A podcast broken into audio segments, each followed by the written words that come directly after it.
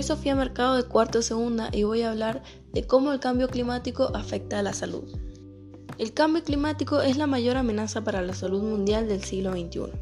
La salud es y será afectada por los cambios de clima a través de impactos directos como las de calor, sequías, tormentas fuertes y aumento del nivel del mar e impactos indirectos como enfermedades de vías respiratorias y las transmitidas por vectores, inseguridad alimentaria y del agua, desnutrición y desplazamientos forzados. El cambio climático no es solo un problema para las generaciones futuras, ya está sucediendo. Se registran temperaturas medias más altas cada año y más personas se ven afectadas por desastres, enfermedades sensibles al clima y otras condiciones de salud. El cambio climático exacerba algunas amenazas para la salud y crea nuevos desafíos de salud públicos. En todo el mundo, analizando solo unos pocos indicadores de salud, ocurrirán 250.000 muertes adicionales por año en las próximas décadas como resultado del cambio climático. Estos son algunos efectos del cambio climático sobre la salud humana. Efectos directos. Lesiones, enfermedades y defunciones por fenómenos meteorológicos extremos olas de calor más habituales y duraderas en diferentes regiones del mundo, exceso de mortalidad y mayor agotamiento por calor, agravamiento de enfermedades circulatorias y respiratorias, mayor sufrimiento para pueblos indígenas y tradicionales, pérdida de salud causada por desastres como tormentas, huracanes, tornados e inundaciones. Efectos indirectos a través de los sistemas naturales.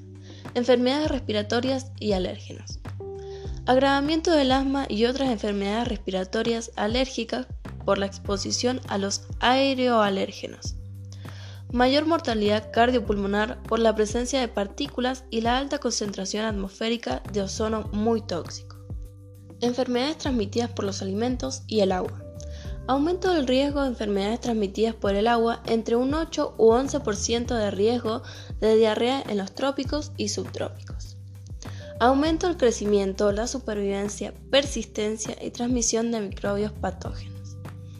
Cambio de la distribución geográfica y estacional de enfermedades como el cólera y la floración de algas nocivas.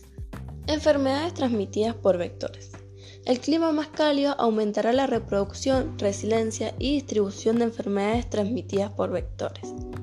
Se estima que el número adicional de personas infectadas de malaria durante todo el año en América del Sur subirá de 25 millones en 2020 a 50 millones hacia el 2080. Efectos indirectos a través de los sistemas socioeconómicos.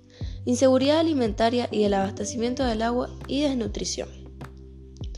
Aumento del riesgo de desnutrición por la caída de producción de alimentos y el menor acceso a estos efectos combinados de la desnutrición y las enfermedades infecciosas, efectos crónicos por retraso del crecimiento y consunción infantil, salud laboral y grupos vulnerables, disminución de la capacidad laboral, riesgo de agotamiento por calor, paro cardíaco y accidentes laborales más frecuentes para quienes trabajan al aire libre.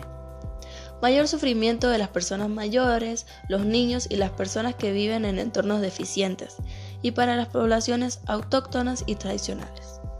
Desplazamientos forzados, enfermedades mentales y estrés. Aumento del estrés de todos los enfermos mentales y grado de estrés suficiente para contraer una enfermedad mental quien aún no la padezca. Por ejemplo, angustia reactiva, depresión, agresión, psicopatías complejas y sensación de pérdida.